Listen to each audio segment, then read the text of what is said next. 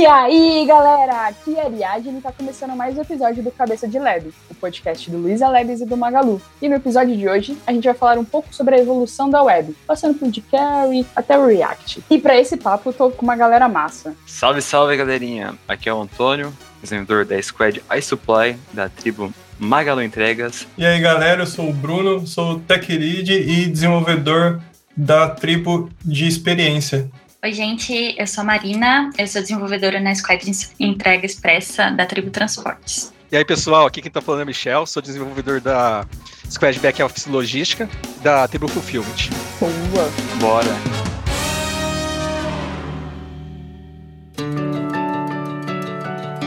Cara, eu já ia lançar um, mas e aí? Que é o jQuery e o React, mas acho que a gente tem um tempo antes disso, Ah, né? Meu primeiro contato, assim, na verdade, foi com livros de colegas meus, assim, que, que a mãe pagava o curso ali, mas a galera não estava muito afim, daí eu acabava pegando esses livros e tal.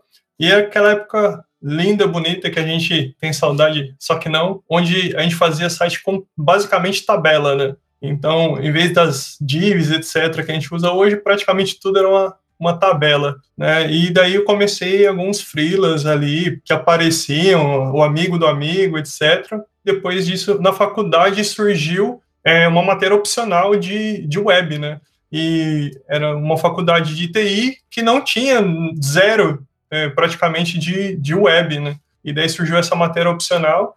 E na época, eu lembro que depois dessa matéria opcional, numa outra matéria, surgiu um trabalho sobre inovação e tal.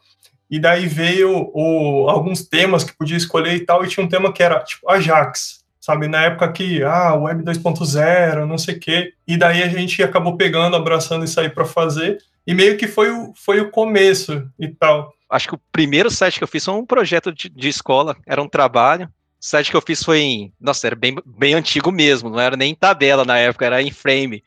Que Nossa. dividia. É, Caraca. dividia os passos assim, do, da, da área lá e. Aí eu tinha feito, era um projeto de esporte, na época eu acho que eu fiz alguma coisa da Copa. Depois isso daí passou alguns tempos aí, eu comecei a brincar um pouco com a parte de tabelas, mas assim, eu comecei a desenvolver mesmo assim, essa parte de website aí. Foi bem, bem anos depois aí, tive um projeto pessoal e aí eu comecei a estudar HTML, CSS, trabalhar com divs, aí já foi mais alegria, né?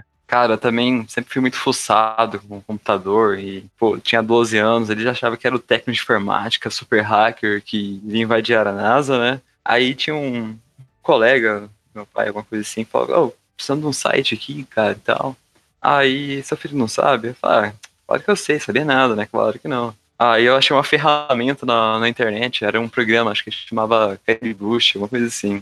Ele meio que montava para você o site. Você só puxava ali a caixinha de texto, escrevia, arrastava um outro componente de imagem, aí fazia aquela edição, aquela coisinha bonitinha no, no Photoshop, que na época a CSS era lenda, né? Era coisa só. Igual o Bruno mencionou, era tudo tabela, não tinha grid, sistema de grid. Era. Nosso responsivo ali era a tabela. E aí fui montando um site ali de fotografia e tal, coisa simples. Aí depois eu comecei a querer trabalhar com fóruns de comunidade de games.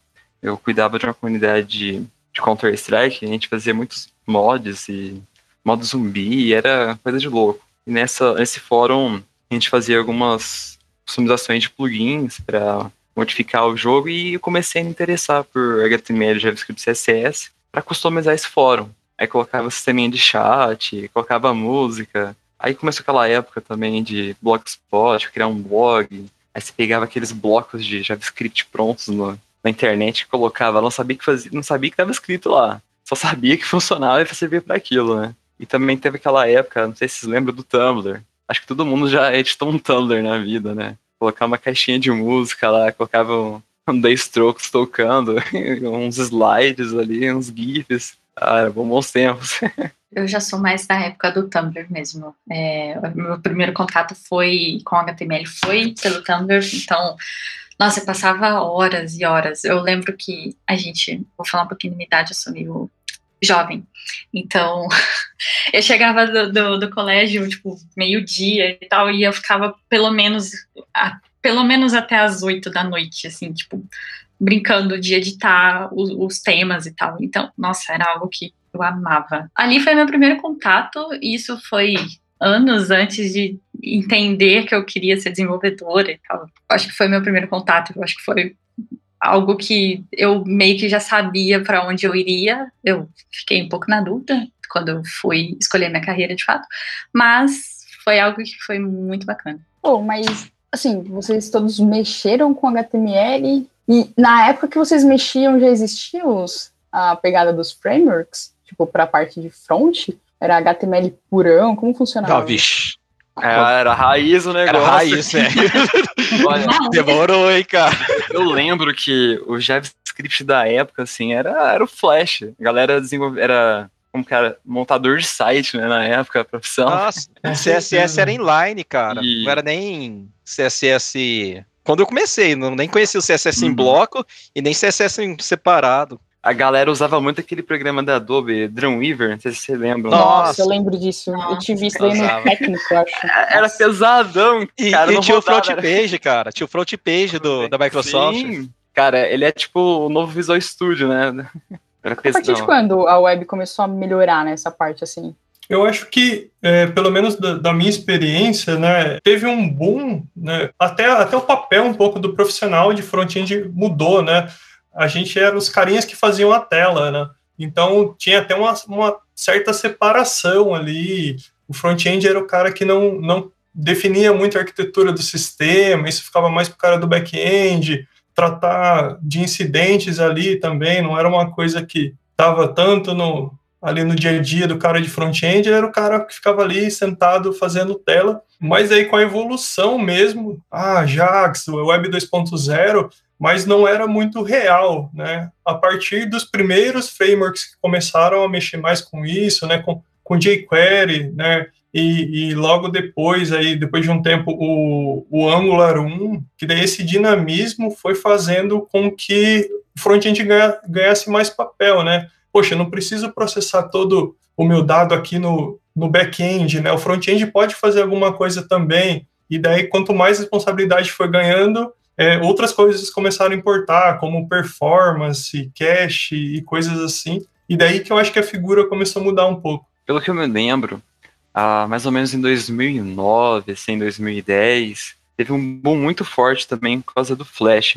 O segundo boom, eu acho que foi na época o Facebook veio forte pro Brasil, acho que 2011, 2012, por aí. Aí já veio aquela coisa do, do Angular 1, que antigamente a gente usava muito o jQuery, né? Que veio para substituir esse Vanilla, o Vanilla era muito defasado, não tinha tanta alteração igual hoje as especificações novas do JavaScript não eram tão assim é, rápidas igual hoje, né? Que a gente tem aquela revolução depois do ECMA 6. Antigamente as coisas eram mais devagar. E os navegadores também não tinham aquele suporte.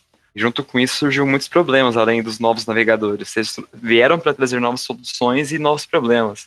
Eu lembro que tivemos muito problema com o CSS. Tinha vários sites que era assim, ó, esse site é melhor visualizado no navegador XPTO porque o cara não conseguia fazer um código ali compatível para os dois navegadores. É, nessa época aí acho que surgiu os hacks, né? Não sei se hacks. É, era conhecido alguns como os hacks, outros como reset, né? Reset CSS que tentava definir um padrão para ficar meio que igualitar tudo em, entre os navegadores aí. Mas infelizmente o IE, velho, por mais que você resetava o negócio, Ah, não tinha não. o IE dava vontade de chorar. Você tinha que fazer algo para ele especificamente. Verificava, tinha até uma parte que eu. Ah, agora eu não lembro da tag. Faz muito tempo que eu não uso. Mas você colocava lá que era tipo. If, acho que era IFE mesmo, IFE 7, IFE 8, para chamar tal CSS ou tal JavaScript para ele funcionar de maneira diferente. Tinha, cara, era muito louco. Aquele tanto de comentário, deixa esse código aqui, senão, vai, não, senão não funciona. O Michel, sabe o que aconteceu comigo, assim, acho que em 2012 ali, né, uma das primeiras empresas maiores, que eu, eu sou de Sorocaba, né, uma das primeiras empresas maiores que eu trabalhei em São Paulo, a gente tinha um dashboard é, do Analytics que a gente ficava acompanhando a quantidade de pessoas que acessavam é, com, com cada versão de E, e, e era tipo um gol, assim, quando a gente via que tinha uma porcentagem lá, tipo, ah, sei lá, é 2%, 1%, a gente não precisava mais dar suporte. Cara, era comemoração ali. Nossa, realmente, o IE... Ah, teve até um vídeo, cara, não sei se vocês lembram, que a própria Microsoft fez, que era quando ela lançou o Edge lá, que o IE era o browser que você amava odiar. Eles fizeram zoando o vídeo. Disso. É, eu lembro é, quando uma outra empresa que eu trabalhei, que quando a gente ainda, ainda dava suporte para o IE9, quando caía algum, algum bug que era exclusivamente do IE, a gente já, já preparava as lágrimas. Nossa, pior que vocês falando sobre essa coisa do especificar pelo IE, me fez lembrar muito também de uma empresa que eu trabalhei que a gente usava putz, tinha alguma questão com uma, alguma DLL, alguma coisa assim, que não podiam, não podiam atualizar as máquinas de todos os funcionários, não podia atualizar o IE, porque senão o sistema não funcionaria. E, vira e volta, ligavam para a parte de suporte falando: ah, minha máquina não está acessando o sistema. E aí a pessoa de infra descia para ver e era que tinham atualizado. Eu sei que tinha, tinha até site do governo que tinha esse problema, que era na parte de impressão. Na parte de impressão, não, dependendo, se não conseguia imprimir a página se não tivesse no IE. Tinha que estar no IE e um IE específico ainda também. Na época que a gente não tinha frameworks, libs, né? O que ajudava a gente a desenvolver, é, por exemplo, no meu caso, eu usava bastante o ASP.NET, MVC e tinha aquela, aquela engine do, da Microsoft, né? Que era o Razor. Então eu até brinco, o nosso Angular raizão era o Razor. A gente conseguia trazer alguns dados de servidor e tal, fazer tabelinha, já achava o máximo. E a galera também usou muito nessa época, acho que o PHP também. Deu um boom muito grande, né? Pela facilidade Sim. do desenvolvimento. Sim. Nunca cheguei a usar, mas eu sei que teve um papel muito importante nessa época, nos primórdios. Era o PHP como para a parte de linguagem front-end, é isso? É, é, geral, né? Porque a, no caso, não era exatamente front-end, mas você acabava fazendo junto a parte do back com front, né? Não tinha essa mistura do back-end, front-end, MVC, era tudo uma mistura só. Nossa, era um server render, né? Então. Sim. É, tinham algumas template engines, né? Igual eu acabei usando por causa da empresa que eu trabalhava, que usava muito Java. Né? Então o pessoal usava Spring e daí a gente no front-end usava o Velocity, né, como template engine, que era algo muito similar ao que tinha no, no PHP ali de marcação, mais ou menos. Eu, eu consigo lembrar de, agora como se fosse framework aí na parte de, de CSS, o único que eu lembro que é o mais antigo, não sei se teve algum outro, era o Bootstrap, né? Nossa, mexi com esse. Esse é o bruto. Pô, não existe mais? Existe. Existe, acho que deve estar no 4 ou no 5, né? Que ah, deve tá. estar. Que o Silvio Santos é pra TV, o Bootstrap é pra internet. Não, é, é, era tenso mesmo. Mas o, na época eu era meio. Eu tinha rejeitado um pouco o Bootstrap. Eu gostava de fazer muito na, na mão, mas eu gostava de. Eu achava que pesava bastante, né? mas todo CSS, mundo, mas todo depois mundo conhece o Bootstrap, né? Hoje em é. dia. Hoje a gente não fica sem também. Essa época aí é aquela época que tudo tinha cara de bootstrap, né? Sim. era, era copia, mas faz diferente lá. Né? Isso. Nossa, que nem a época do Angular 1 também, né? Quando saiu o Angular, Cara, coisa. foi a coisa mais linda quando lançaram o Angular pra mim. Ela pra mim revolucionou a internet. A forma de trabalhar era tudo mais separadinho, mais organizado. Assim, tinha esses prós, né? Mas também tinha os contras tinha tanto callback aquilo lá, que tanto callback real, aquele efeito Hadouken, não sei se vocês lembram. Nossa, cara. Você... eu lembrei aqui agora, isso daí nem lembrava mais disso. Jesus do céu. Esses dias eu vi um post de um cara criticando aí, mas eu pensei, às vezes ele nem sabe, que antigamente era assim que o pessoal fazia, né? Mas era realmente. Era um callback atrás do é, outro. Nem era... era callback, já era um Kamehameha tão forte, cara. Caraca. Não existia assim teve... que é o wait, né? Sim, teve toda a dificuldade do, do, da galera migrar, assim, do jQuery pro, pro Angular, né? E Sim. principalmente a parte de diretiva do, do Angular 1, que talvez era a parte mais complicada de, de entender o conceito e tudo. Então, às vezes você via é, tudo escrito lá com Angular, aí na hora que tinha uma funcionalidade que provavelmente deveria ser uma diretiva, você via, tipo, jQuery misturado no meio, assim, porque a galera ainda estava entendendo como que aquilo funcionava. Sim, cara, e tipo, tinha muito código que dava pra fazer com Angular tranquilamente, mas a galera era muito resistente, colocava jQuery em tudo, né? Fazer aquele. O jQuery ainda existe? Ou morreu? Existe, opa. Existe. Isso aí não morre, não. Era aquela receitinha de bolo, né? Que você colocava um pouquinho mais de fermento ali, colocava um pouco mais de recheio. Estavam comentando aí do Bootstrap, a minha a minha única interação com o Bootstrap e o, o jQuery, que foram assim, que eu- foi o que eu trabalhei mais tempo, é, por incrível que pareça, foi aqui no Magalu. E eu entrei aqui em 2018. Enfim, o time que eu entrei, eles, ele era composto apenas por backends e eles precisavam muito criar um admin. E o mais rápido e o que eles conheciam, que dava para fazer bem e eles conseguiam entregar é, o que eles precisavam no prazo, eles optaram por ir para o caminho de colocar o Bootstrap e o, e o jQuery. Então a gente tinha um, um back-end Python renderizando as, a- as páginas, e aí tinha muita salada de, de, de, de componentes jQuery, e era, era muito louco.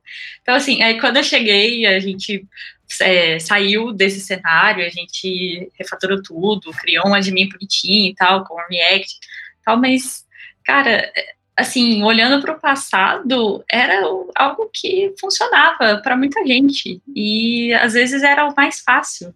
É o que com janta, né? Exato, Funcionar é importante, né? É porque talvez, é, por muito tempo, né, o, o front-end ele foi pensado é, só do ponto de vista visual, né? Tipo, é para entregar uma informação ali. né? E daí tinha essa coisa, tinha muita gente também de back-end nas empresas é, fazendo uma ponta de front-end, né? E pensando realmente no, no resultado final, né? Aí toda essa parte de, de manter isso, de manutenção, de performance, ela foi vindo, ela foi vindo depois aí, com a evolução dos frameworks, dos navegadores, que a galera foi começando a entender, entre outras coisas, que também você pensar no page speed da página ali tem relação com o cliente ficar ou não na sua página, né, navegar mais ou não pela sua página e tudo mais. Traz Sim. um peso de negócio, né? Porque você está perdendo dinheiro se tudo isso se demora a informação para chegar para o cliente e tudo mais, né? Isso é muito louco.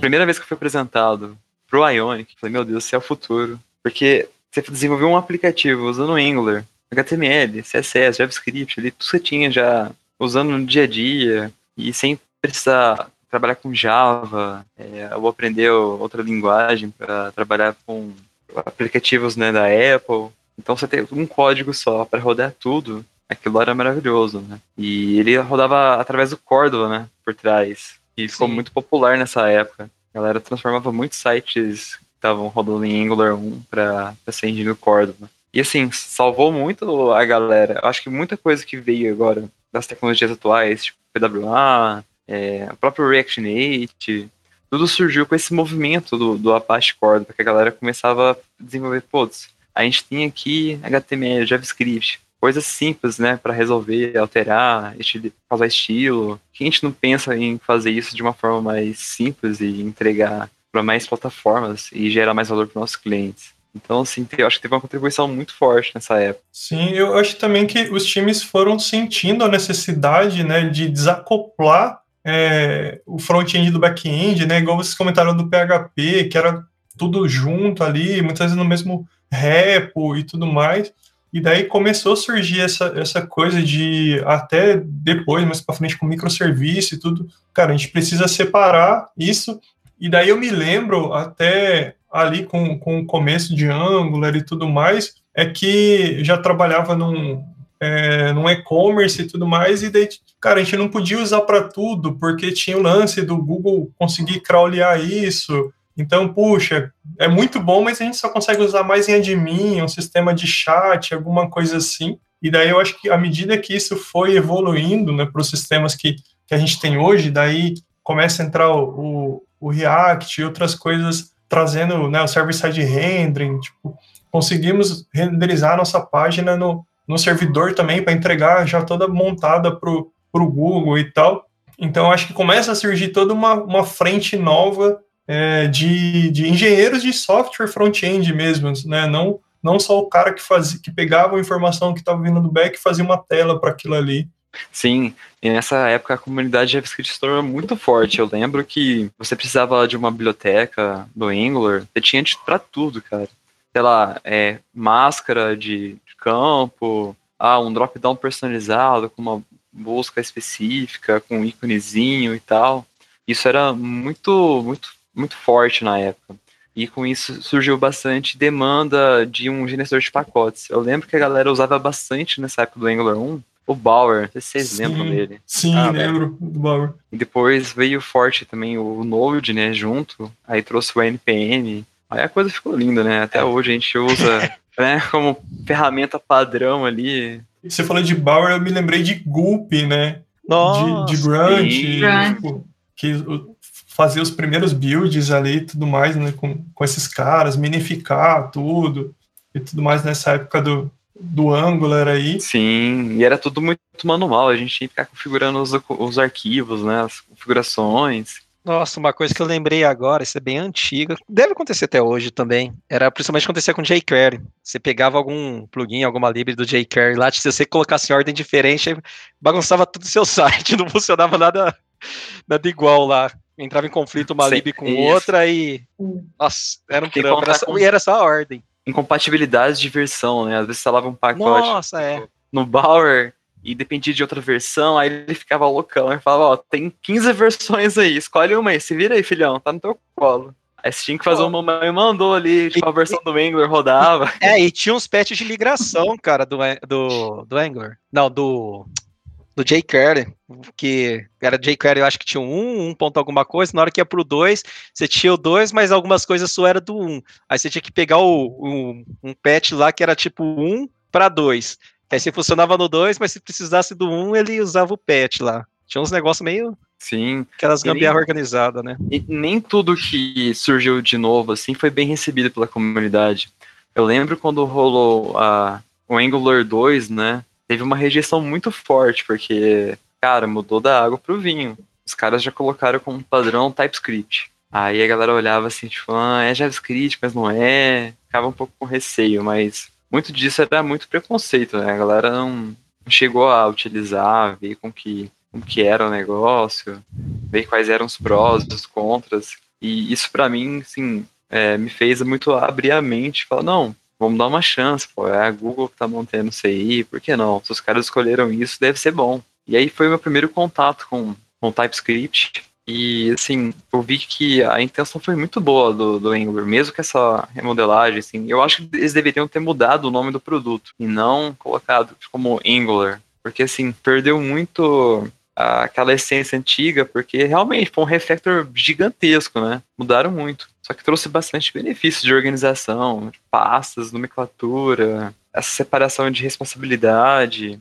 Vixe, no Angular 2 eu tenho uma, uma lembrança triste, gente. Eu peguei na época que tava começando mesmo o 2. Na época era o React, React não, Ionic. Ionic 2 estava começando, eles já estavam adotando o Angular 2 e, e aí a gente resolveu adotar isso daí, tava tava em beta, nossa, todo dia o pessoal atualizava, quebrava tudo, não funcionava mais a aplicação. Foi triste, mas, mas graças a Deus deu bom depois.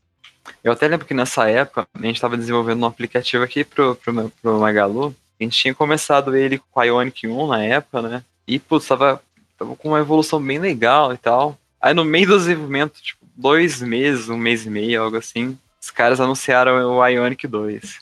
Aí eu olhei pro outro, outro membro do time lá, o Kevin na época, e falei, cara, vamos perder essa oportunidade, não tá no começo, vamos fazer isso aí já no top, né? E aí a gente já foi com, com tudo pro Ionic 2, e eu realmente valeu muito a pena, porque a, a organização de passo, aquilo lá serve pra, pra vida, viu?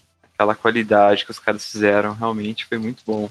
E aprimorou bastante nosso TypeScript. Tanto que a gente vai desenvolver, sei lá, APIs em Node, ou vai usar o React React Native, a gente sempre opta pra, pelo TypeScript, pela sua qualidade, sua, suas possibilidades também, por já estar implementando diversas uh, especificações do ECMAScript atualizados. Então acho que vale muito a pena. quem não conhece, dá, dá uma olhadinha aí, que o negócio é muito bom mesmo. Pô, e o que, que, vocês já fizeram aqui de mudança no Labs, assim? Vocês pegaram, tipo, alguma coisa legadão, assim, das, de tudo que vocês falaram que é mais antigo, e tiveram que fazer opções para tecnologias mais novas? Não, não vou dizer legado, mas eu peguei, até foi, foi recente aí, um projeto nosso aí, é, que estava em, em Android, Android nativo, mas a nossa squad, sim, ela tem um, é mais forte na parte de Node, React. Aí eu mudei ele para React Native. Eu reescrevi o, o, projeto inteiro em React Native aí. Mas assim, não pensando na, na squad em si, porque para dar manutenção em nativo, praticamente estava eu e mais um só. E hum. aí era complicado, assim, se não, às vezes não só duas pessoas, tudo. E agora, pelo menos a squad inteira consegue dar manutenção, consegue mexer. E não teve perda nenhuma de performance. Foi até mais fácil, conseguiu melhorar bastante a parte de, de interface dele, de experiência para os usuários aí, porque eu já tinha uma certa experiência aí com React Native, e até também, como a gente já tem também com, com a parte aí de web aí, foi mais fácil fazer algumas animações, algumas, alguns designs específicos aí, deu uma, um feedback melhor para o usuário. Ainda mais que a stack do time é muito forte em JavaScript. Pelo menos aqui na nossa cidade de Franca, a galera é muito forte em JavaScript. Então, Sim. É, é muito mais fácil dar manutenção num projeto utilizando a mesma stack do que a galera aprender, ou, no caso, o Android nativo, né? Boa. Assim, o app tava legal, tava bacana, é feito em Kotlin também, então, assim, não era algo tão é, não, antigo. Não era, não era legado. Não era legado, mas uh, o valor aplicado na mudança valeu muito a pena, acho. Sim, foi mais para, como eu falei aí, mais por causa do, do time em si, para todo mundo conseguir dar manutenção, assim, não ficar aquela coisa, aquele ciro, só alguns saber, outros não. Eu acho que de experiência ali de navegação, a gente passou por um processo, né, que é, recente até, que uma boa parte da, da loja era feita em Ember, Ember JS, e daí o Google, a galera deve saber aí, geral, que de uns para cá falou assim, bom, vamos, olha galera, não sei quando, mas nós vamos começar a indexar o seu site pelo, pelo mobile e não pelo desktop. É, e daí começou a surgir a, a, a inquietação de todo mundo, área de negócio, tudo. Cara, a gente precisa ter esse negócio de uma forma melhor, né, crawleável, etc. A gente usava alguns pré-renders e tal, mas não, não era algo tão legal. Então, poxa, vamos, vamos começar a refazer isso aí. E daí a gente foi pro, pro React, né, com, com, com Next e tal. E foi um, foi um processo bem, bem legal, assim, de ir aprendendo com, com o legado e construindo juntas, assim, essas, essas páginas com tecnologia nova. Foi muito legal. Eu não sei vocês aí, mas o React em si, eu, nossa, eu gosto muito de programar nele. Acho que o jeito de construir através de componente, assim, me lembra como se estivesse brincando de Lego, por exemplo. É, assim, dá para render muito de fazer. Você cria um componente específico aí para reaproveitar e vai utilizando. Coisas que acho que da maneira antiga eu não, não pensava daquela jeito, daquele jeito. O jeito de programar com React eu acho que me rende mais, assim. E o próprio JSX, né, já te dá uma visão diferente de mundo, né, de como montar o componente, Sim. Uh, as questões dos props. E assim, realmente facilitou muito a criação de componentes. E a forma da gente pensar em de como criá-los, né? Hoje a gente cria sempre pela unidade menor, então tem aquela questão de reaproveitamento de código, muito, muito mais bacana do que antigamente, quando a gente criava tudo de uma vez, né? Tudo era div, vocês lembram? Sim. Nossa. Sim. Nossa, é, mudou tudo, né? Agora o HTML tem as tags específicas para dar mais contexto aí. E... Até a acessibilidade, né? Sim. Muito mais simples de você implementar. Então a gente consegue ter sites muito mais acessíveis para as pessoas. Eu sim, até sim. brinco assim que quanto mais você conhece React, menos você sabe. Porque é um universo tão grande de possibilidades você começa ali simplesinho ali, não, ele é só para criar um layoutzinho e tal. Aí você começa, nossa, eu preciso de um gerenciador de estado agora. Qual que eu uso? Será que eu uso isso? Será que eu uso aquele? Aí fala, nossa, agora eu preciso fazer teste. Qual ferramenta que eu uso? Tem essa, essa, essa aqui.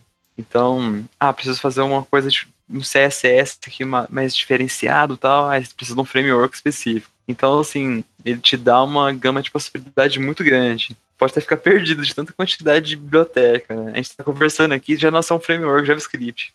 é uma piada. É, é uma piadinha. Essa piada é muito famosa. Né? Mas é a realidade, gente. É, é algo assim, para você conseguir estar se atualizando, a, a velocidade em que as coisas é, são lançadas, a velocidade em que novas releases é, vão pro ar e tal, é, é, é inexplicável. É, é, impossível acompanhar tudo. Sim, sim, sim, Nossa, mas o React evoluiu bastante, hein, cara, nesses Nossa, últimos dois anos. Evoluiu muito, muito assim, água pro vinho, eu achei. Assim, ele, ele parou de funcionar. Não parou de funcionar, ainda funciona no modo classe e tudo, mas ele incentiva o pessoal a usar no, no modo function lá, para usar com, com hooks e, e melhorou muito o desempenho, ficou, acho, mais fácil. Agora Sim, também. A no... curva diminuiu, né? Eu acho Sim. aprendizado. Sim. Sim. Diminuiu o, a curva. E o React Native também foi muito impulsionado graças à concorrência, né?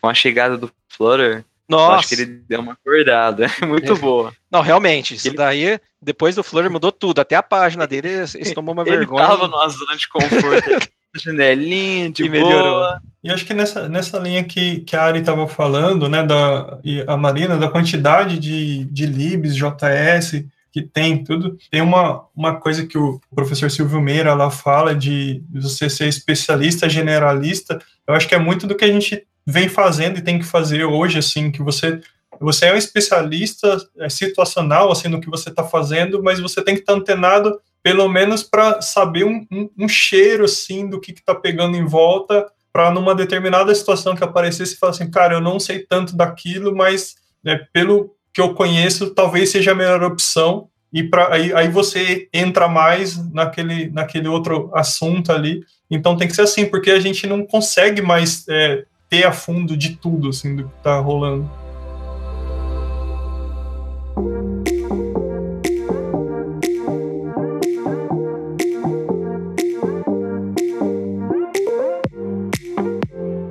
Que, que o React ficou tão forte assim?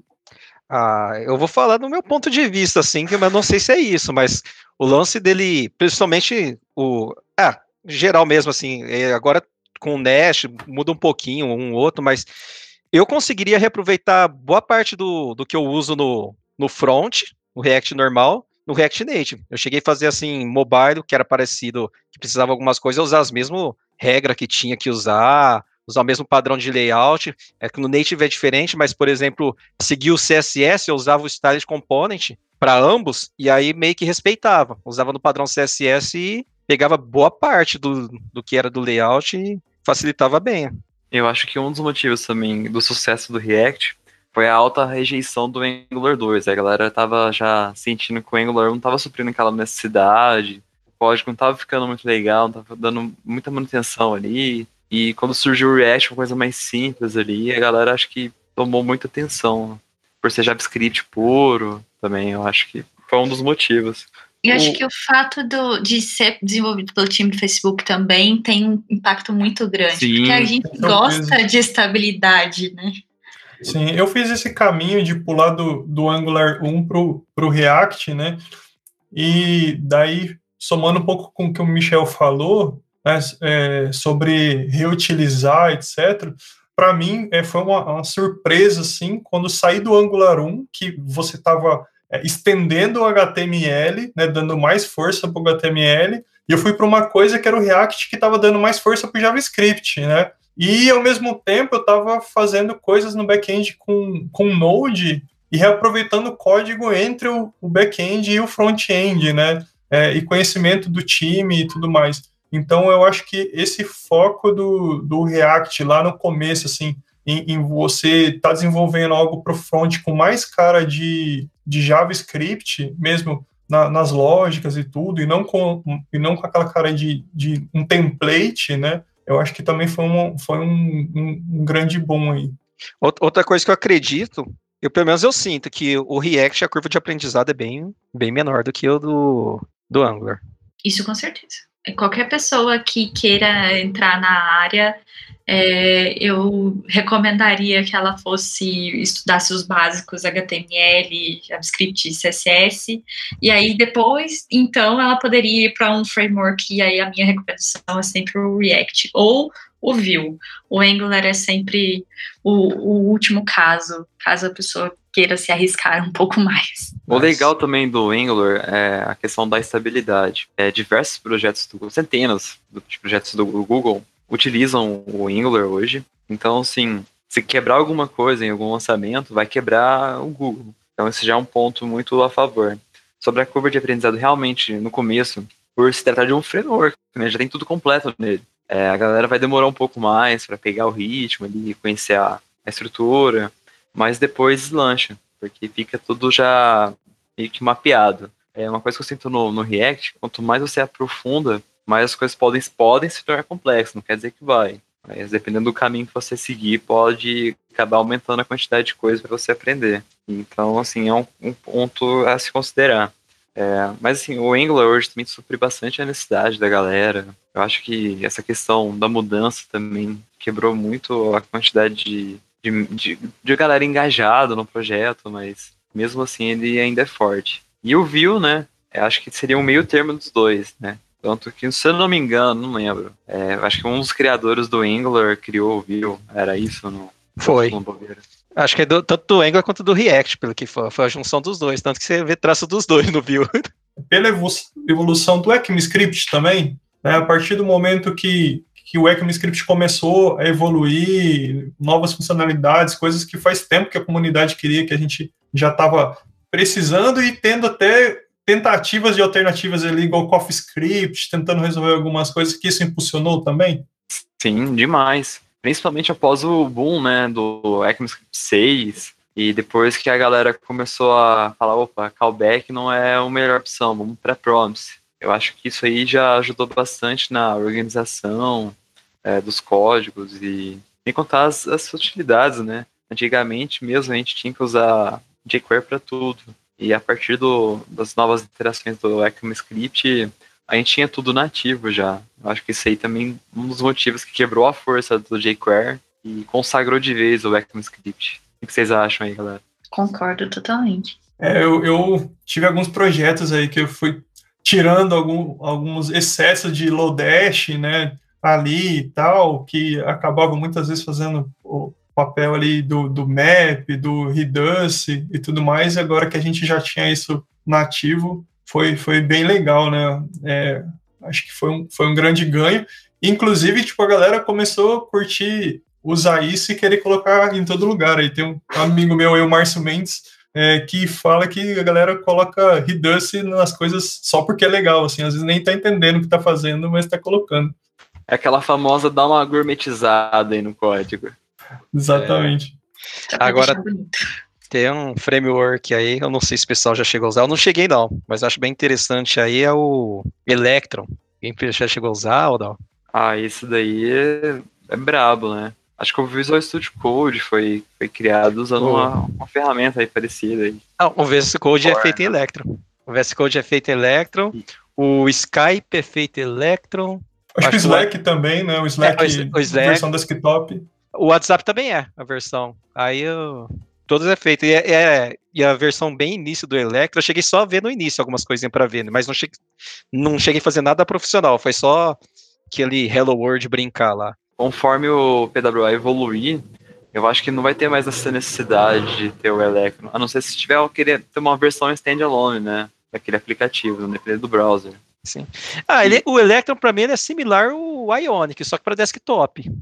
E ah, só uma correçãozinha aqui. O criador do, do Vue é o Ivan Yu, e ele não era um dos criadores, não, ele só trabalhou pro Google usando o Angular. Mas eu, eu lembro que tinha um que era uma IDE que foi feito no Electron, que era famosinha. Agora não vou lembrar o nome.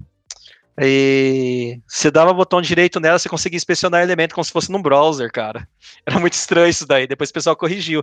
Eu acho que também na época o, Visual, o VS Code, eu acho que nas primeiras versões, acho que dava para fazer isso daí também. Eu acho, não tenho certeza. Isso. Eu lembro que a ideia, essa ideia que era feita no, no Electron dava para fazer, o, o VS Code eu não lembro se dava, o próprio, mas o... o próprio Postman também tinha isso. Você clicava com o mouse direito lá, acessava algum menu, apareceu o console do Google. Aí tá. Mas é bem, é bem legal e muito doido isso, né? A gente talvez não tenha imaginado que com, com tecnologias de front-end, né, entre aspas, a gente já está falando que a gente consegue entregar coisa não só no browser, mas também é, para desktop, para app, né, para devices é, mobile e tal. Sim, eu lembro que quando a primeira vez, o primeiro contato que eu tive com o Node, minha cabeça virou, cara, explodiu.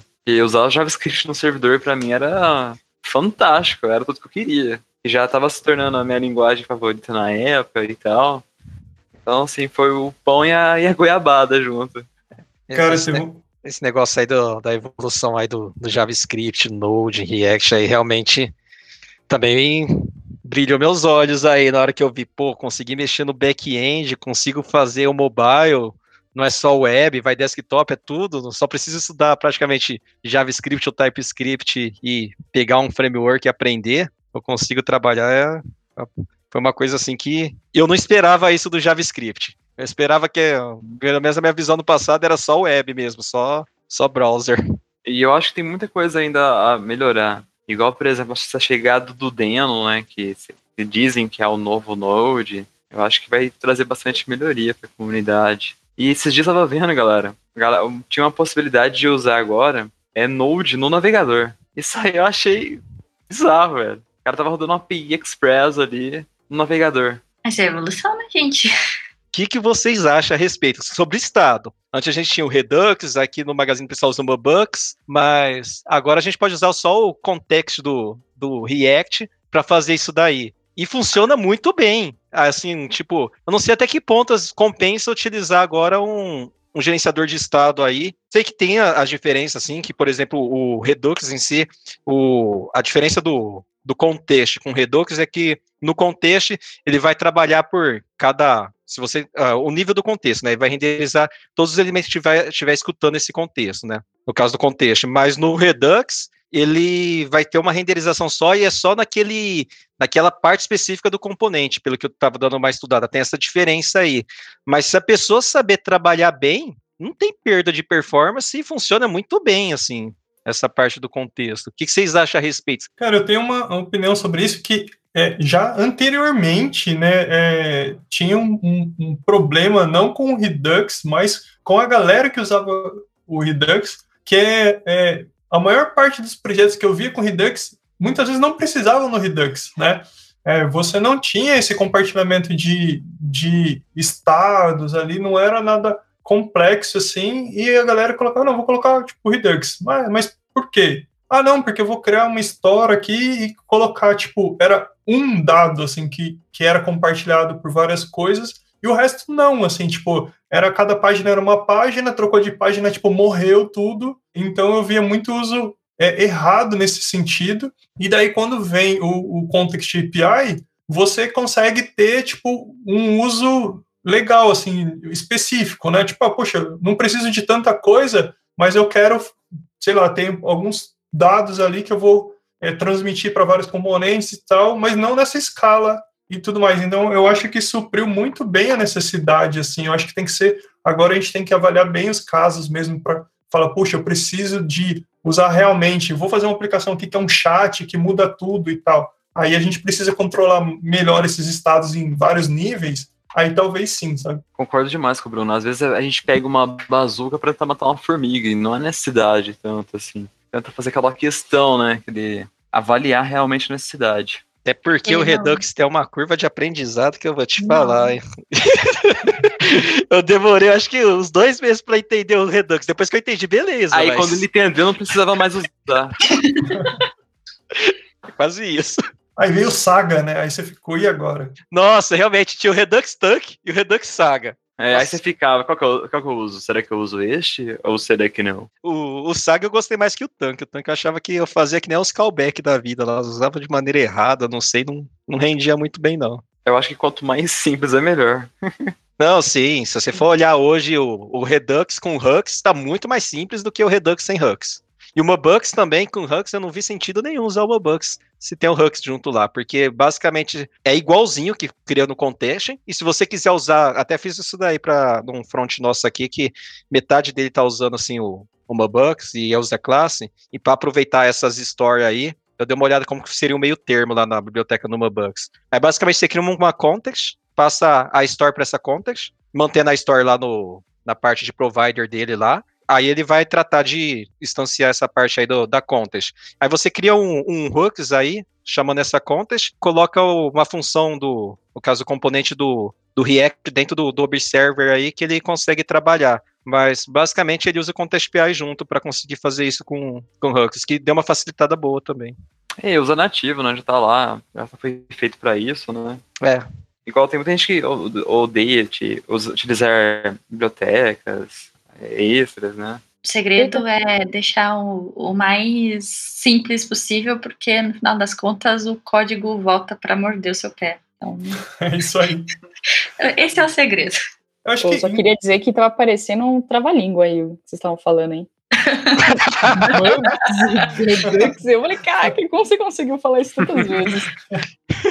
Das últimas coisas que mexeu aí nesse front-end moderno, a coisa que mais gostou aí. E eu posso começar dizendo para mim que foi o Styled Component com o Styled System, aí puxando o gancho do, do Context API, né, aquele, é, aquele team provider lá, aquele provider de tema, é, com o Styled System, cara, é incrível, aí, galera que estiver ouvindo, dá uma estudada lá, muito legal. É, eu, no caso, foi o React Native e, como você falou, Style Component também aí, gostei muito também. Poderia falar do Service Worker, né? É, que lá auxilia muita gente com projetos PWA. Aí, no meu caso, a gente foi o GraphQL. Nossa, como eu amo aquilo, gente. De, de simplesmente pegar todas as, apenas as informações que o, o meu front precisa, ali do, do, do, do grafo. Nossa, é maravilhoso. Recomendo para todo mundo. Boa!